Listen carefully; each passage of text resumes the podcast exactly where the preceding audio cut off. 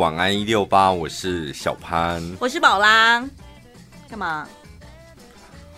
我前几天就看到有，你有没有看到那一则新闻？就是礼仪师在送那个棺木要进火化场的时候，嗯，然后都有个斜坡嘛，然后他就推，可能推太用力，然后让他去棺木去撞到那个进火化场那个门口，然后一用力一推，这样棺木就掉下来，嗯，然后那个棺材就破了，人就掉出来了，然后家属就尖叫，不是有用。顶啊顶起来吗？对，后来我才想说，棺木不都是很牢靠的？没有没有没有，有的既然要烧了，就是便宜的就。对，他们就是因为要进去烧，所以他一定会用比较薄的。对，但是不是会有一个仪式，是一个长辈会去钉钉子吗？对，所以他只是仪式，没有真的钉起来。钉是钉那个盖子那个部分，它是从旁边破掉。Oh 破掉就算了，就是人还掉出来，然后全部人尖叫。当然会尖叫啊！哇，我的天！然后后来那个礼仪社就是包主管什么就下跪，在那个灵前下跪，这样反正就对家属致意，这样可能很抱歉这样。然后我想说，天哪，那个推棺的那个礼仪师心里的阴影会有多大啊？应该会。当场尿出来，可是我觉得家属也应该会有很大的阴影。当然啦、啊，一定会觉得说那是谁，阿公还是谁吧？就说他是不想走，就是好像对，可能会有点触眉头。我觉得可能会一沉，居然有可能会应该要立刻拔杯，他搞不好不想火葬，他只想土葬，对不对？哦，真的哦，是不是？那时候应该立刻拔杯吧？就说你是不是玩 hello？哦，这是最大的可能。这我真的也，可是真的土葬真的也太不方便了吧？然后他说他是不是不想火葬，然后就醒不？然后我说不行哦。不是因为现在真的你去哪里找可以土葬，真的太太为难家属。好像也是这样，没错。但是有时候宝贝就是让你跟他可以沟通嘛，然后这个时候师姐不是就会出来了，说阿伯大孙来啦，嗯，给他公公公啥什么什么，然后劝他，然后再讲几次，然后再播哦，可能对。所以我觉得那礼仪社的，就是他如果反应够快的话，他应该要把他推到那个身上，就说一波准备修，给年你宝贝本矿买，搞不好就解决这个危机啦。不可能啦，那明明就是你在推关的，然后你一用力就真的给他撞到那个门槛了，真的就掉出来啦。这是礼仪师本来就应该要特别注意的吧。还这么等一下，你怎么就像你讲，他是他那是他的专业，他每天推多少人进去，他怎么可能会失误呢？人家在这一行有十年经历了，怎么可能会在这里失误？嘿，真的是一博馆一的比，进来来，你宝贝，就很像你看，常常有一些不可解释的事情。嗯，我永远印象最深刻的就是那个。我们朋友说他去跟那个白沙屯妈祖，不好意思，不不应该这样比，但是我觉得他也是很神奇、嗯、很离奇的事情，就是那个轿子不能控制它要往哪个方向。对，眼睁睁你看到前面就是一条摸乳巷，只有一个人能穿越的大小，但轿子偏偏要往那边走，四个人扛那个轿子怎么进那个摸乳巷？但莫名其妙咻他就进去了。这个我妈是亲眼目睹过，哎，对呀、啊，所以她就说那个门真的那个轿子真的就是进不去，嗯，他要进某个人家真的就进不去，这样。可是他摇一摇摇一摇，碰就进去了，就进去了。所以你看，这也是明明就是那个口就这么大，棺材也不是说多豪华的，嗯、怎么推都会推得进去，怎么会就在这时候掉出来了呢？就是他不想进去。你平常不是就最爱信这种怪力乱神的东西了吗？没有，但我觉得这件事情就是那个人不小心啊。为什么？他新闻里面他有特别特别写到，就是他刚好是有一个上坡，所以他推上去的时候，然后他他误以为那是上坡阻力，事实上他已经卡到那个门了，哦、然后他还用力推，对，硬推就导致那个。棺材掉下来，这样，嗯，所以我是想说，应该就是不小心啊，可能有时候太累了，晃神什么的。我我我如果是家属，我会相信是他不愿意进去，他可能想土葬了。对，我觉得有时候大家对于亡者真的会有很多的想象。嗯，昨天天气不是很冷吗？然后我阿妈就刚好百日嘛，就是，然后我妈他们就要去念个经这样。然后说：“哎，我跟你讲哦，我们在念经的时候，百日念经的时候，你知道那个风啊，一直吹，这样有够冷的。那个风真的不一样。我说到底哪里不一样？昨天院里的风真的很大，就是昨天台中风也很大吗？昨天，昨天院里还好，昨天院里超冷。”我都一度怀疑，就是我们是不是苗栗国的气象报告是不一样的？就是怎么会冷成这样？然后那个风大到我觉得屋顶都快掀走了，嗯，风很大。然后他们就说那个风不一样，那个风特别的冰。我想说能够冰到哪啊？昨天院里真的就风很大，他们就很多想象。然后说，而且我们还听到乌鸦的叫声。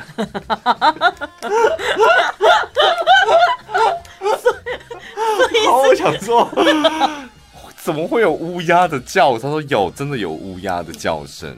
那我说好了，结论应该是阿妈回来看你们。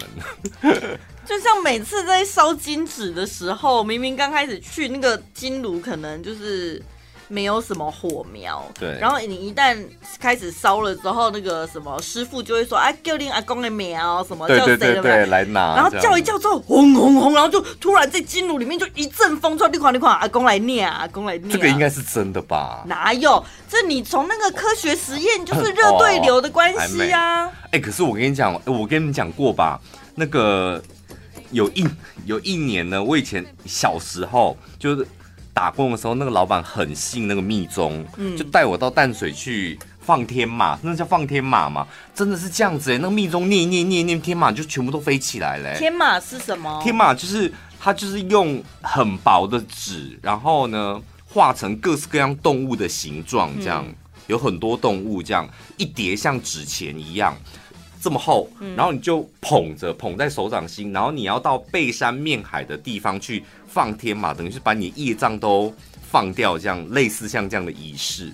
然后我们就到淡水嘛，然后就真的站在那边，然后密宗就在旁边，然后想说啊，所以现在是要压瑞吉吗？他说不行哦，就手捧着，不行压，你要让它自然的飞走。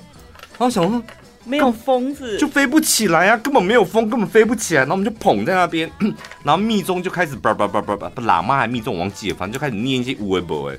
我跟你讲。我没有感受到风吹过我的脸，但是那个那个天马啪啪啪飞到一张不剩，飞超高的哎！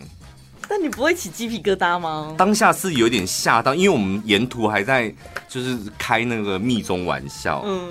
本来也不信，对对就想，因为前一天跟他们吃饭，想说哇，他们这一趟来台湾真的是吃饱喝足哎，嗯、就吃高级餐厅还要请，然后看他们吃肉的样子，我觉得很好笑。嗯，因为我那小时候不知道，想说密宗怎么会吃肉吃成这样？嗯、那个控麻酱，就是刀子破一半，然后。人家控吧，不是就是剖一小块夹进自己碗里吗？他是剖一半，直接把那一半夹进自己的盘里。我想吃肉吃这么凶，就是我们几个小朋友还在有点取开玩笑这样。然后隔天去那放完天嘛，我们真的对他很佩服。这我没办法，真的就是一阵风，真的就是一阵风，立马，而且那个飞的超高哎、欸，嗯，就是飞向天空。然后一直飞，一直飞，飞飞，然后再慢慢的飘带飘到那个海里去，这样，然后你就瞬间觉得，哦，你身上的业障啊，口什么那什么障，口业，口业什么的都、嗯、都飞走了，这样。接下来农历年前，大家应该都会。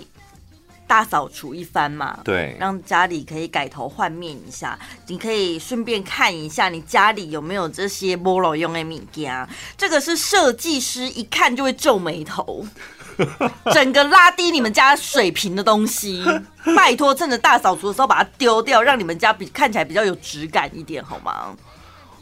宝拉要来教大家时尚喽，认真听各位。不要说是我哈，我是跟大家分享设计师的看法。你你你刚的 copy 就是老娘现在要教你们什么叫做居家时尚。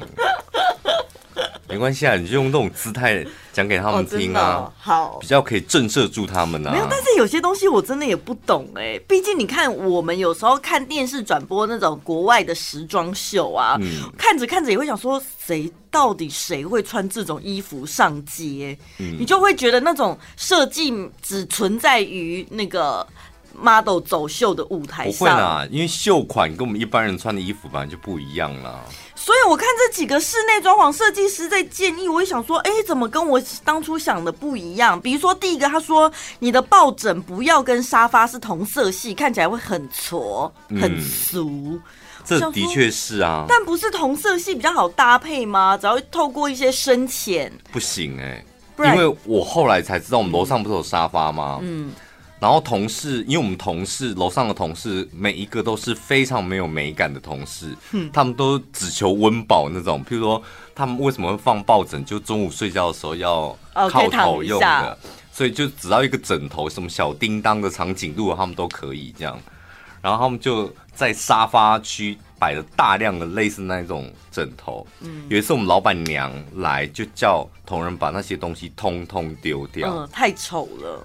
对，他说放在这边，这里就感觉像个夜市一样，或路边摊一样。嗯，就这些沙发这么贵，一百那一东西整个都漏掉。嗯，然后他说我那里有几个抱枕，然后他就特别请人家送几个抱枕过来，全部都是那种色彩非常饱和的、鲜艳的，对，不对？就是想说，好像会不会太夸张？可是摆上去就真的还好。反而要有一些对比，对，那不见得是颜色上面的混搭，材质不同的也可以，对不对？嗯、不见得像你如果是皮沙发，那你就可以有一些布啊、针织的啊，各式各样不同的材质，看起来比较活泼一点。而且甚至他也说了，建议大家不要买一整组的沙发，像有的人家里空间是可三二一那种，嗯，不会啦，土豪很喜欢买弄一整组的、啊。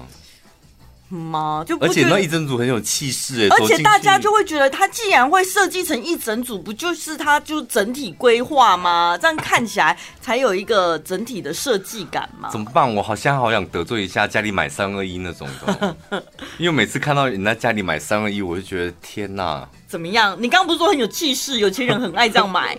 真的就是，最土豪是，是会显现的出来，你是一个残条啊，这样没有品味的有钱人。因为我觉得你可以买个两人座、三人座、四人座嘛，然后你旁边的一人、两人，你再搭配其他的椅子就好，买一整套哇，那看起来真的是像我院里的家就这种路线，松溃就真的很松溃。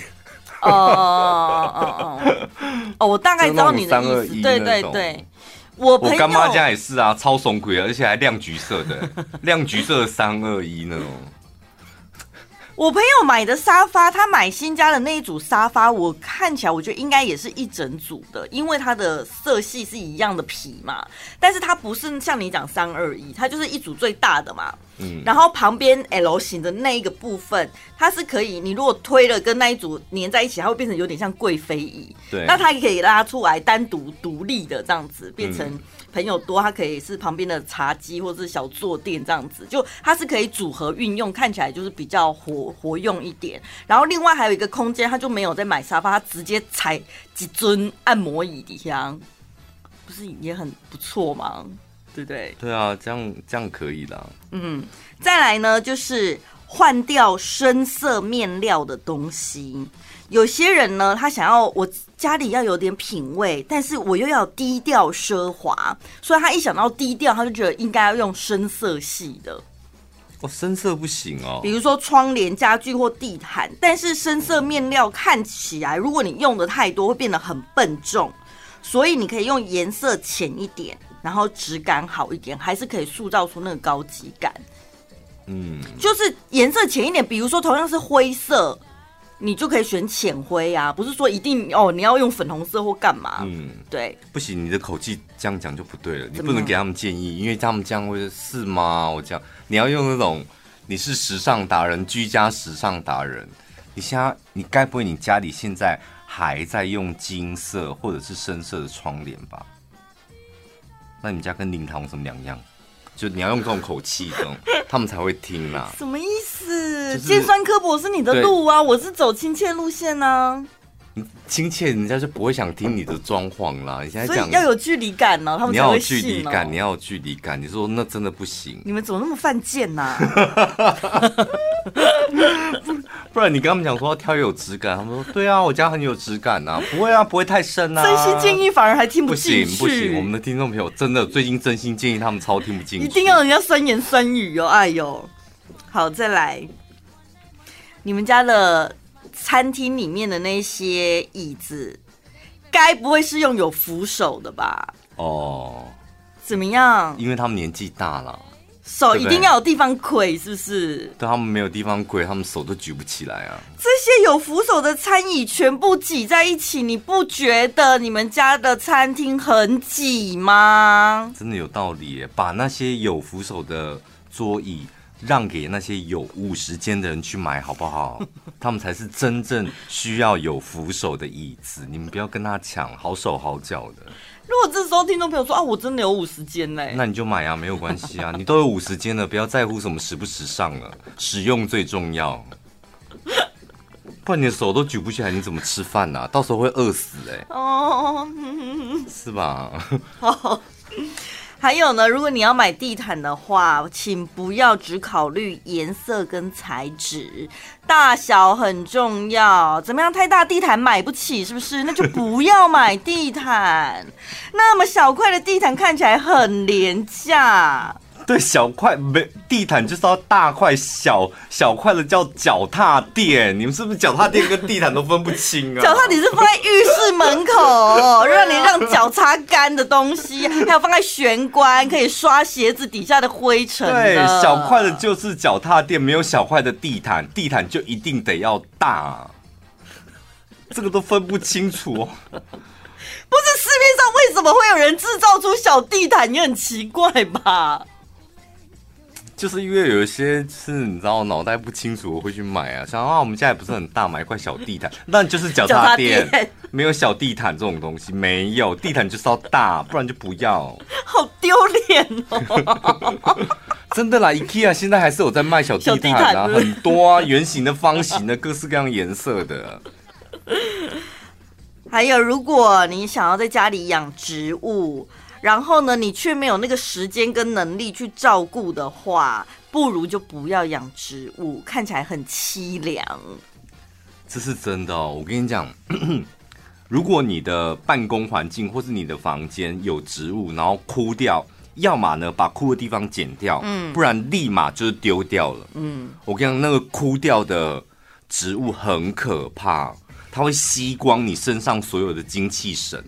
对呀、啊，而且就整个美环境的那个观感看起来也没有增加你的美感呐、啊。或者是如果真的办公室你没办法丢，悄悄的把它移到你旁边同事的背后，不然它真的那一出枯枝就开始吸你的阳气，离你越远越好。对，对对你只是把它悄悄的用脚踢过去，踢过去，这样让你的同事坐在他前面。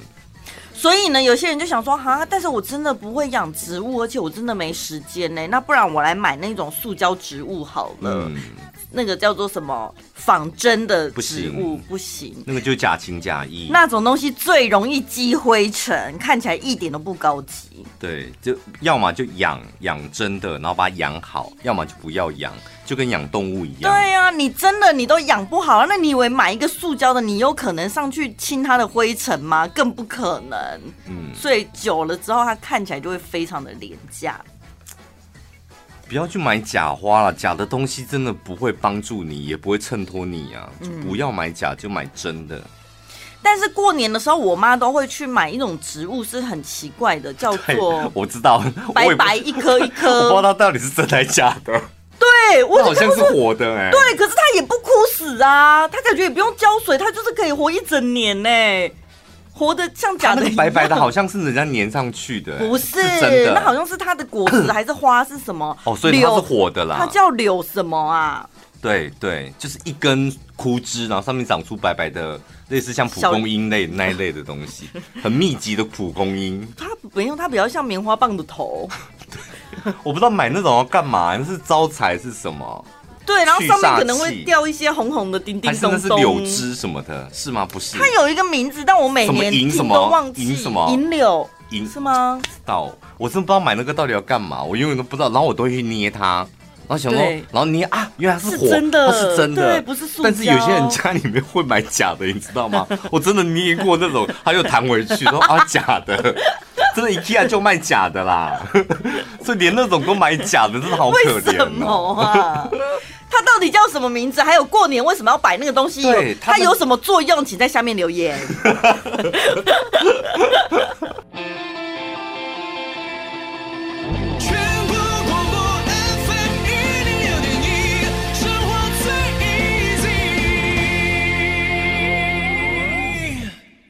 那个一颗一颗白白的，在过年会插的植物叫做银柳，也有另外一个名称叫做猫柳，因为它发芽的时候长出了小尾巴，很像小猫的尾巴。插银柳就是银柳，银柳就像银两这样。对，然后它外面有一个壳嘛，所以你要把那个壳剥开，它才会露出银白色的部分。剥银柳就好像在剥银两。这样一讲，我我过年我也想插了。你真的很迷信呢？对啊，任何招财的我都愿意试，摆在那边就试看看也好啊。我喜欢让家里啊办公室充满财气，各式各样。刚刚明明还在讲说是插起来也不好看啊。哎、欸，他都播银两了，当然要插、啊。银两长得好不好看不重要，重点是它是银两。有一年呢，有一年我就是。看到我妹就大扫除完，你知道他们家里面门口就放了一块大红色的那个脚踏垫，嗯，然后我就说，你那脚踏垫也太土了吧，怎么会选大红色这样？然后就掀开。掀开那个大红色脚花店，下面还摆了一些阵法。我记得好像贴十元硬币，对不对？而且它有一个固定的贴法，贴个什么箭头，还是要有几颗，它才能够让钱财流进你家。它好像那时候没有像我们讲，它就是在四角贴个钱币这样。哦。我知道是在不知道几年前，那个阿汤哥出了一本开运的书。对，然后就说这个就是每天都可以把财气给踩进家门。对。很不错哎、欸，然后下午立马就去小北百货买一块了，还冷到 IKEA 直接去小北百货。小北百货买的就是最俗气的色咖那种啊，没有，它也有，它是红色的，它有各式各样那种很红色，你能挑到怎么时尚？对呀，俗气的啊，红色时尚不起来，时尚不起来，真的，所有的红色的家饰都时尚不起来。它如果是红黑的格子纹呢？那惨啦！怎样？格子就不行啊，就困住你，困住你的财气呀！哦哦哦，又来，不是啊，踩进家门，困在我家啊！没有，就不能这样瞎掰啦！怎么叫不能这样瞎掰？他们那些话术不也是都这样子硬凹来的吗？不是啦，你这样不行，好，我帮你试看看，看你明年财运有没有被困住。真的不要 T K，就不要 T K。你也知道，认识我这么多年，我就是一个死 T K 的人，我都忘不起来呀、啊。就是喜欢自己找苦吃。小北百货，你就可以买到一个大红色，你何必还去挑一个什么 红黑格子的？该不会上面还写欢迎光临吧？哦，那个我真的不行，不行。所以家里哦，不过我去年我已经把它换成换成那个，应该算是土黄色。嗯。就是也是看到人家讲说，今年门口有土司有财啊，类似那种，然后就要买土黄色，还真的让我找到一块土黄色的脚踏垫。可是我不懂的是，为什么招财这种东西是每年都在变？当然每年都不一样，二零二零跟二零二一有一样吗？但银柳每年都在插，那个就只是取谐音而已啊。像你家里面的财位也不一样，每年不一样吗？每年不一样，就固定财位有，那每年还有一点不一样的。人生好复杂哦，这样不喜欢钱是不是？好啊，你就是喜欢吗？赚钱就是还这么嫌复杂的，不可以这样。你要想说啊，不会能够得到钱，我都满心欢喜，这样钱才会觉得说啊，原来你宝拉爱我。你一天到晚就哦，这好麻烦，钱就觉得啊，就做这一点小事你就觉得麻烦，就跟谈恋爱一样。女生不是常考验一下男生吗？对，下个雨他就不愿意跟我出去约约会，那是不是不够爱我？是不是？钱一样的道理。所以钱是个任性的女孩。是啊，他就每天都在观察你到底爱不爱他，需不需要他，爱到什么程度这样，要用行动证明。啊、到底愿意为他付出多少？他是想说也还好，那我倒不如去其他人家，你知道又插花的，又什么烧金纸的，又怎样的，对不对？又烧金纸这种 没有举例啦，对不对？点蜡烛的、啊，然后主持人还主持人还倒立欢迎我什么的，就是他还还是会看嘛。好好的，我今年会多爱钱一点。每我们有一个非常非常节俭的同事，然后呢，他自从有一次在购物台看了某一个老师推荐的皮包，然后他买了一次之后，他每年都买一个，每年，而且。包括那些老师送给他那些符咒跟阵法，他都放在皮包，每年都照着老师讲，什么除夕夜要把哪一张烧掉，然后元宵节要拿出哪一张放在外面，他都照那个步骤。然后今现在已经应该有四年了，嗯、他还照着那那个老师的步骤在做。嗯、然后我就说，为什么你每年都要这样子换这样？他说因为真的很有效。所以他换第一次的时候，他就立刻他就有感觉，所以他第二年就跟着这样换。哦。对，如果真的有效的老师，真的就会一直跟着他了。哎，啊，如果没路用哎，就赶快换老师了。问题是，我觉得那个老师讲话也是挺虎烂的。我想说，怎么会有效？就后来发现，就是每个人磁场不一样。真的，就是可能我觉得他有点虎烂。那当然，他讲的方法。就一定不适用我，但你相信他，然后可能就真的会有效，对不对？所以，所以我跟你讲，听众朋友，你们非得要相信我们，不管我们讲什么，就是无怨无悔的相信我们。我跟你讲，你们就发光发热，真的啦，真的保养品。我跟你讲，昨天我有一个男生的听众朋友，他说：“小潘，你上次推荐那个面膜那个啊，嗯。”我用了两次，我起鸡皮疙瘩。我说，我想说，什么意思叫起鸡皮疙瘩？然后我就看他一直在输入讯息，这样，然后我就在那边等他输入完，这样。他说呢，他晚上回去擦了一次，然后隔天早上再擦一次。他在公司的时候不小心摸到自己的脸，他说：“天哪，这不就跟小班讲一模一样吗？太可怕了！天哪，我的脸怎么变成这样？”是欣喜若狂，他就吓到了。他想说：“天哪！”本来是姑且一试，然后没有想到晚上擦一次，隔天早上出门再擦一次，然后上班途中不小心摸到自己，然后吓到。他说他真的吓到，然后吓到之后，我我讲过的话立马人生跑马灯在他脑海里。所以重点是就是要这样相信我。对，你要先踏出第一步。你如果都只是在听，只是在听，你没有付出行动，你也根本不知道到底真的假的啊。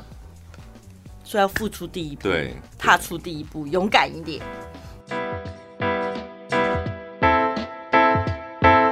铃兰本真植物香氛养发洗发精，用顶级的精油呵护你每一根头发。保湿控油，丰盈发根，深层清洁，搭配运用不同功效的洗发精，让你的头皮轻松应对外在压力。超强修护力，使用一次最久长达一百零八个小时。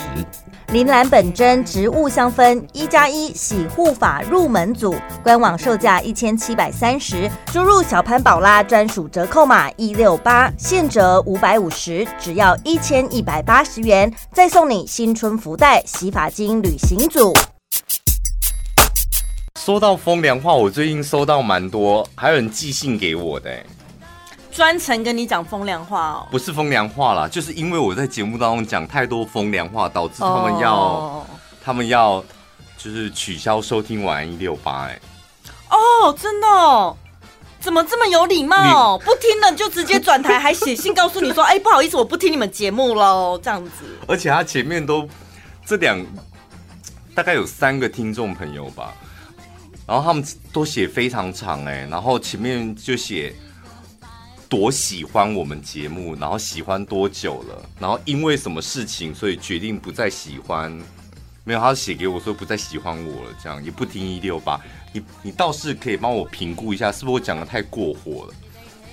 对，我就想问你说，你最近讲的什么东西导致他们那么生气？我现在想到第一个应该是杨志良吧，对不对？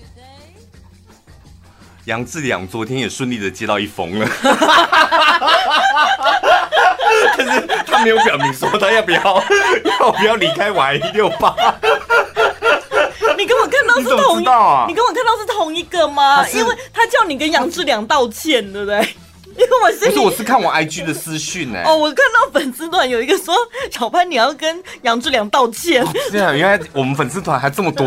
我心里想说，哦，有人讲说什么杨志良跟谁跟陈时中道歉，然后陈时中要不要跟杨志良道歉？小潘你要不要跟杨志良道歉？说好复杂的道歉大会哦。我才不要跟杨志良道歉呢。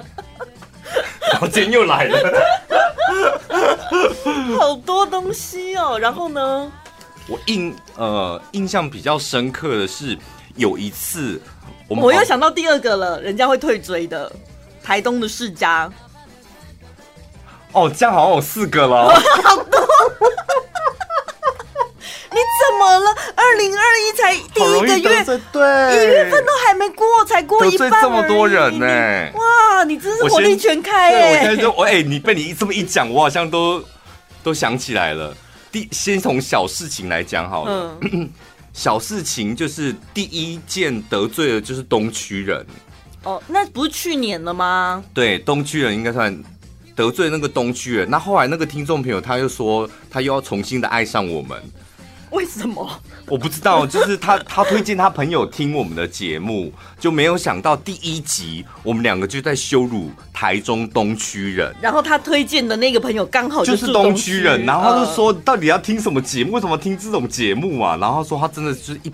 就是三条线，这样也不知道该讲什么，就眼睁睁的看着我们那一天的节目，就真的在说什么东区很土什么的。这只是有点糗，有点尴尬，但还不至于然后就此不爱我们啦。然后前没有 这个听众还好，就是 他之后又开始那个听众朋友又开始听我们节目。重点是前几天我妹跟我讲说，哎、欸，你是不是有在那个节目中就是讲说住在东区的都很土啊？我说有啊，他 说我朋友听得快气死了。我说什么意思？他说他气到就是 他也不知道怎么私讯你，然后他只好打电话来告诉我。而且我好像有剪进 Podcast 哎，所以我们羞辱东区人那一段就是会千古流传，全台湾人都听到。东区人。然后还有世家，世家当天就有两三封私讯，就说为什么要这样讲世家？而且他辛辛苦苦什么从台东搬了世家回台中，他都现在不知道那要怎么面对那些世家这样。哎，官网也有官官官方粉丝团也有人、哦、真的、哦，他说那个什么，哎，宝叉小圈的有够没素质，有够低的。我想说，你要骂人就指名带姓啊，什么宝叉小圈干嘛？对，哎、欸，我骂世家怎么奇怪哎？你跟世家是好朋友还是有血缘关系呀？就是我不喜欢世家，我骂世家又怎么了？哦，他这样也可以生气哦？对。啊！世家引起这么大的风波，是不是？我那天就不是一直在平缓吗？就说你话不要讲那么重，你可以表达你不喜欢，但是话不真的不能把它拿来。哦，我那时候我们把世家跟大便相比喻，对，对太过分了。哦，嗯、好，就世家又流失了一些听众朋友。嗯，然后再来嘞？再来就是全联事件。全联怎么了？有一次我讲说。我真的很受不了，就是你已经在全联了，还蹲在地上，然后拿手机哦，还比价，还比价，那也是去年的事啦。对，然后他最近就写了一封语重心长、很长的信，嗯、发到我的 email，然后我都想说，因为，那一那一则我也把它剪进 podcast。所以，我跟你讲，你在节目中有一些当天没听到的听众，过了好几个月，突然人家因为那件事生气，是表示他在 podcast 听到了。哦哦，是哦，难怪我想说，我到底是什么时候讲全年比价？但我记得这件事情，呃、因为是我亲身发发生的事情，所以我印象很深刻。嗯、呃，他也是说，呃，他觉得他就是那种会在全年比价的人。嗯。然后呢，是因为他生活很辛苦，他必须得要斤斤计较那几块钱。嗯，然后没想到听到我如此瞧不起在全联比价的人，而且还发出哈哈哈哈的笑声。他说他第一次听节目，觉得他的自尊心严重被羞辱。嗯，然后我就想说，哦。没钱就算了，还这么玻璃心，真的，你有没有发现有一些真的就是真的很没钱，他特别容易玻璃心，会不会？不是，我会觉得有时候我们讲只是我们的看法或生活体验干嘛的，那听众朋友你不用。自己对号入座，因为我们没有针对特定的人物啊。如果我在讲生活经验的部分啦，如果你骂人，那当然就是你骂杨志良就是杨志良。对。但是有时候我在路上，或是我生活上我的习惯或什么，那只是我个人的生活习惯，我是用这样子的方式。那你可以有你的生活习惯，可是不代表说我们就是羞辱你或干嘛的，因为我也不知道你是过这样的生活啊。我也不知道，这句话不好，是不是？我的意思是你当下讲的时候，你脑海里也不是浮现那个听众朋友，你不是针对他。对呀、啊，我们没有在针对谁，没有，我是针对就真的你会蹲在全联，然后真的疯狂的比价的人。啊，他不是说他就是这样吗？然后他就是你看到的就是他，然后他就是这样的人，不是？哎、欸，我用一个。我用，因为你们都知道我毕竟也是理工男，我用一个最简单的数学逻辑算给你们听，好不好？就连锁卖场有哪几 哪几间？大润发、家乐福，嗯，全联、丰康，全联、丰康，嗯，然后比较多，大概呃常见的这些吧，嗯，然后百货公司楼下的嘛，这几间哪一间最便宜？最便宜，感觉市面上应该大家都说全脸是比较划算的。全脸嘛，家乐福嘛，嗯，其实基本上它就是比较便宜。那你在这种最便宜的地方，你还要再比更便宜，所以你要拿它跟谁比？不知道哎。对啊，我都说这个逻辑很奇怪，就是我的意思就是你不要再浪费时间再去比了。然后真的便宜的一块两块的意义在哪里？你不就是买一件吗？买两件吗？嗯然后你蹲在那边再起来，我跟你讲，有可能会贫血。我跟你讲，我自己上礼拜才亲身经历过，就是我在网络上面看到人家推荐一款漱口水，然后他说，因为他之前出国的时候就使用过，他很喜欢，但台湾一直没有，好不容易等到呃屈臣氏现在已经有上架了，这样，嗯、他明明都讲了台湾的屈臣氏已经有上架了。然后我那一天不知道发了什么癫，我想说，一中街这么多店，也有康世美，也有屈臣氏，还有那种平行收入、平行输入的，像松本清啊，什么小三、每日日药本铺，我就想说，那些既然都是做平行输入的，他们不可能没有吧？我就像你讲的，我真的花了大概一个小时跑遍了整个一中街大中小的大街小巷，松本清日药本铺、小三、每日没有就是没有，全台湾真的就只有屈臣氏。然后我把屈臣氏摆在最后，因为在我内心里面，我觉得这一种药妆店屈臣氏并不是最便宜的首选，嗯、所以我就想说，我应该可以在其他店找到更便宜的。结果走到腿都快断了之后，最后就发现哦，真的只有屈臣氏有，好吧，我就买了。然后我回到家之后，我真的觉得我前面干嘛浪费时间？人家就说全台湾只有屈臣氏有了，我为什么要不信邪？这就是你啊，天秤座就是这样子啊。所以那听众该不会也是天秤座吧？就跟你讲，全年最便宜了，还硬要比价，不，没有，我觉得网络上一定还有更便宜的。真的不要死鸭子嘴硬。也不会啦，我觉得我，然后有一个听众朋友就是建议我，我们就是在节目当中不要有太明确的政治立场。嗯，他说讲。讲什么东西都可以，但扯到政治，比如蓝或绿，如果太明显的话，会流失一半的听众朋友。嗯、我说这个逻辑也不对，你偏蓝的怎么会流失一半？就是世界上是有很多的 偏绿的才政治正确吧？就是、你们不是有很多 不是，而且也不是非蓝即绿啊，有很多中间选民或者是灰色地带的，或者是什么他都不不喜欢的啊，没有说真的就一刀剖下去就两半的人吧。我们没有没有什么，对我们没有什么说在节目当中我们一定要什么偏蓝或偏绿，但是有时候表达自己的立场的时候，听众朋友就会对号入座嘛。哦，你们的立场，你们讲什么话，所以你们是偏蓝，嗯、或是你们是偏绿，嗯，对不对？那都是你们在我们身上贴的标签哦。那又如何？我但我们也也不在乎，我觉得那不重要啊。对啊，在乎都是他们自己啊。对，就是 我跟你讲，当一个主持人啊，最悲哀的事是什么？他一天到晚在幻想，我讲这个听众朋友爱不爱啊？我讲这个听众朋友不爱。然后你一天到晚你就花了这么多时间在那边在乎听众朋友爱这个不爱这个，然后你想要做哗众取宠的节目，导致你变成一个没有人喜欢的主持人，那多悲哀！嗯，这个就像有很多有很多你知道电视剧上面的故事，妈妈一辈子的辛苦。为安为定为的去靠定都在为别人，嗯，然后到头来回头一发现老公劈腿了，儿子女儿又不在身边，自己孤零零的一个人，然后不知道怎么活下去，这不就是一样的剧情吗？嗯，那何必这样？就既然你知道有可能你为了这个为了这个，然后最后什么都不是，那你倒不如就好好做你想做的事。我们主持的方式就是这样，对。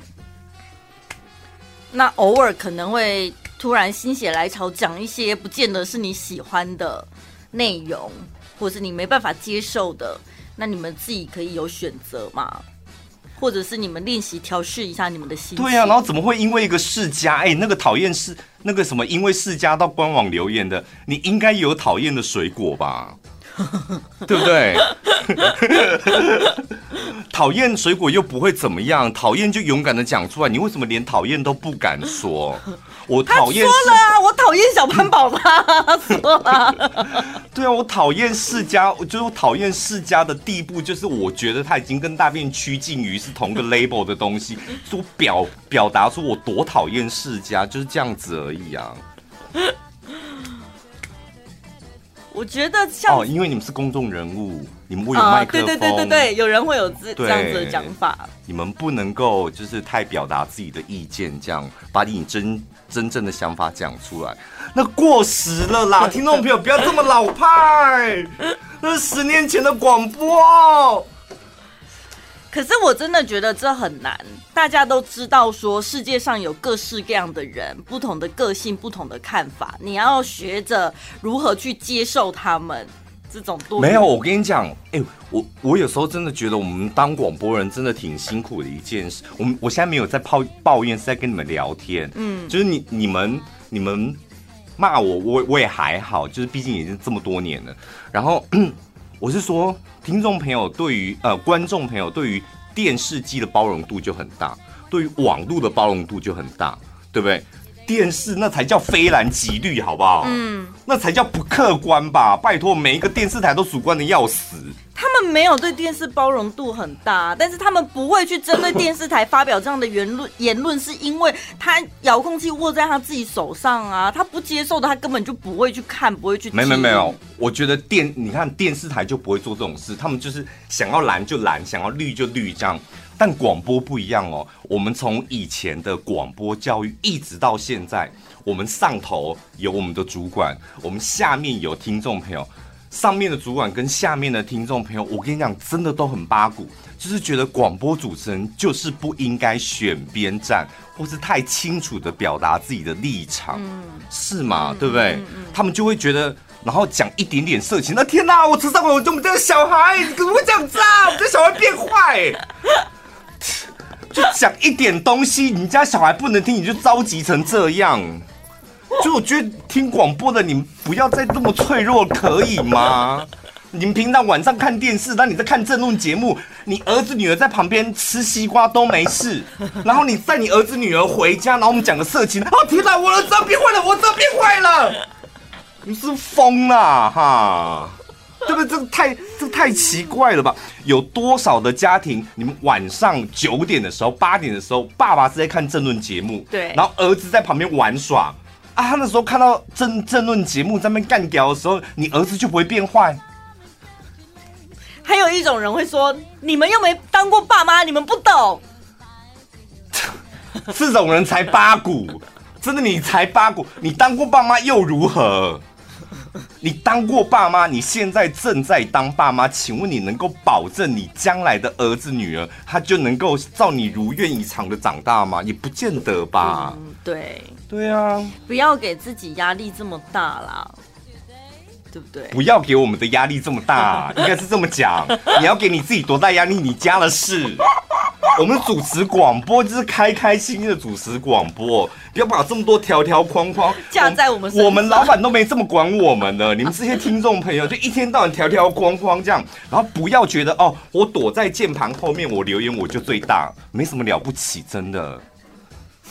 我们你再怎么骂我们，我们都还好，因为我们再怎么样，我们前面都有个听佑哥帮我们挡着。我们这种都小风小雨，真的都小风小雨，真的哎。要转台就转台嘛，就是下一季的收听率我们就会很惨，maybe 我们就会很惨。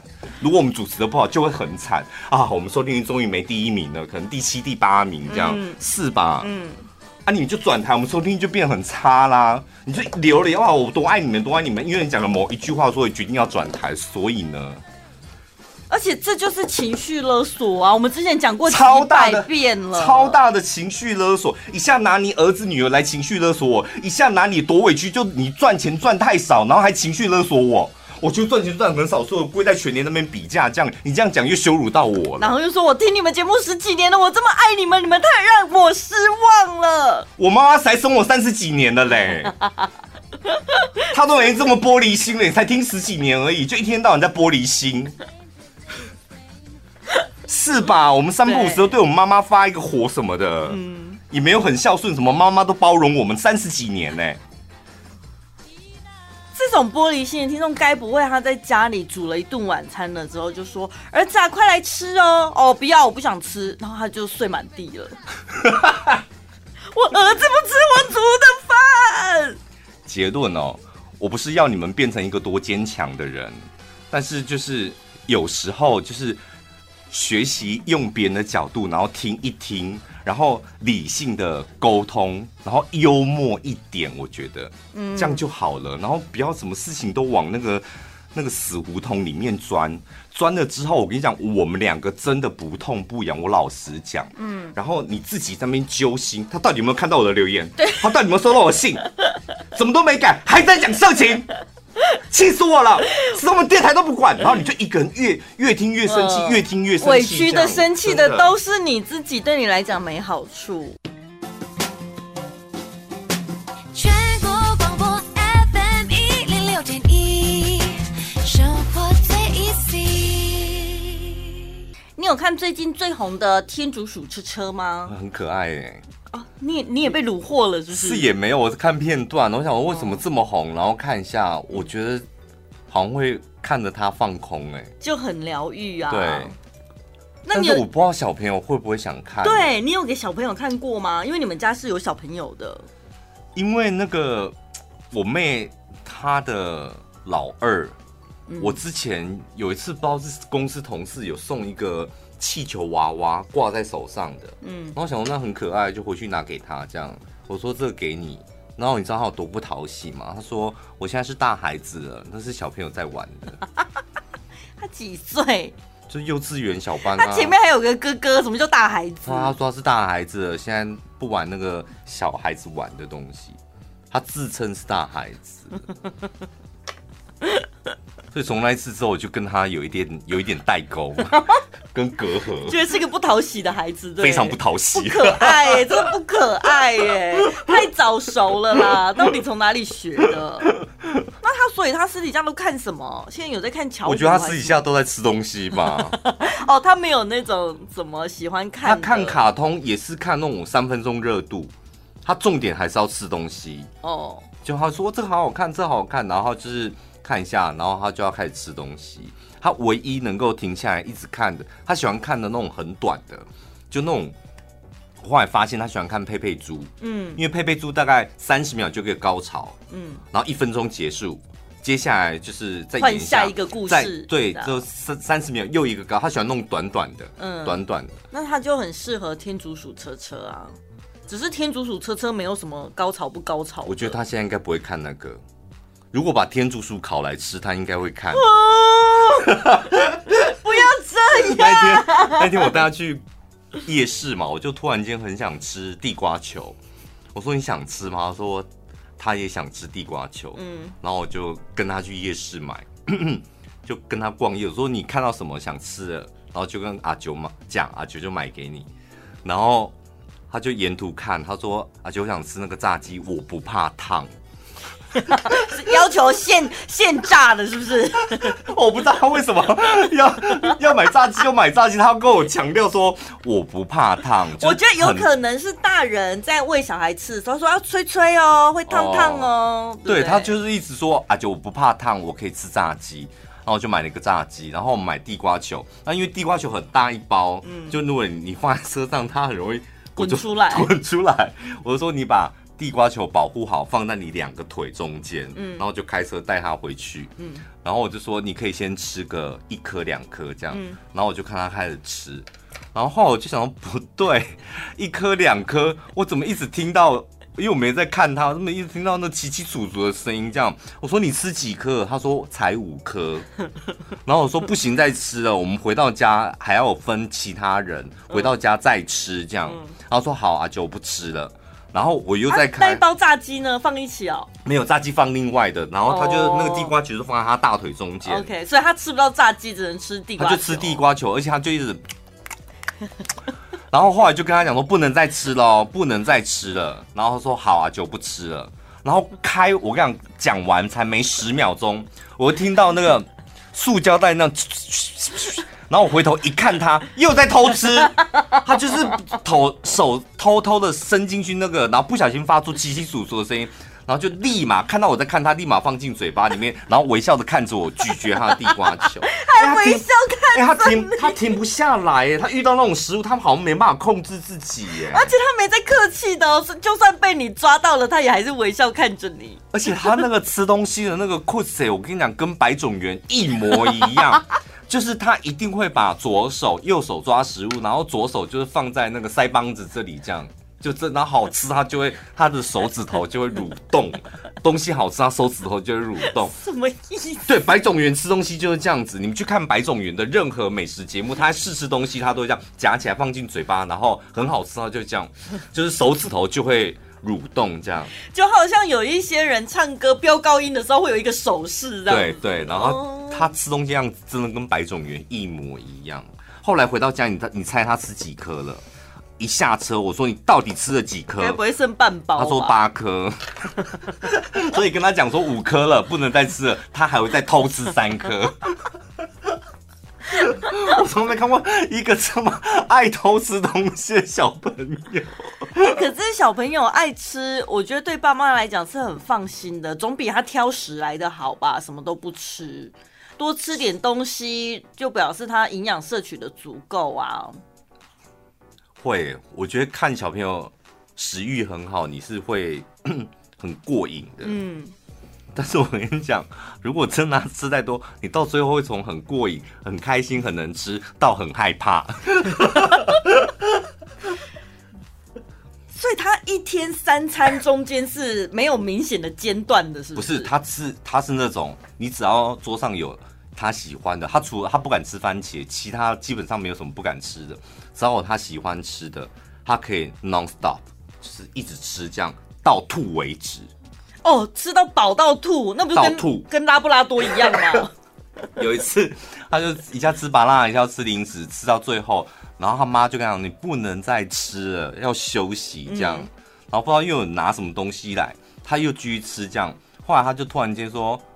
妈妈，我肚肚子好痛哦，肚子好痛。他说你真的吃太多了，然后后来就一个人冲到厕所去，然后就听到叫，呃呃、吐完之后出来之后，妈妈我肚子不痛了，还有点饿饿的。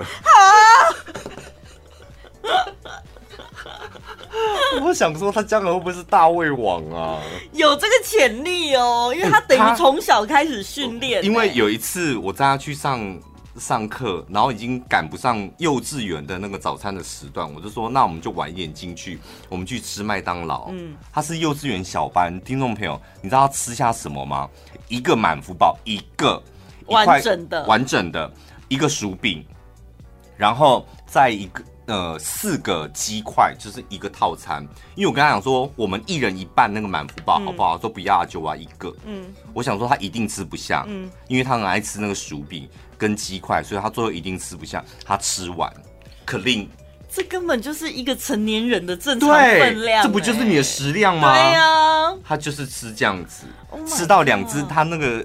他把鞋子在麦当劳把鞋子都脱掉，然后两只脚在那边前后前后，就很开心，在椅子上，在椅子上这样，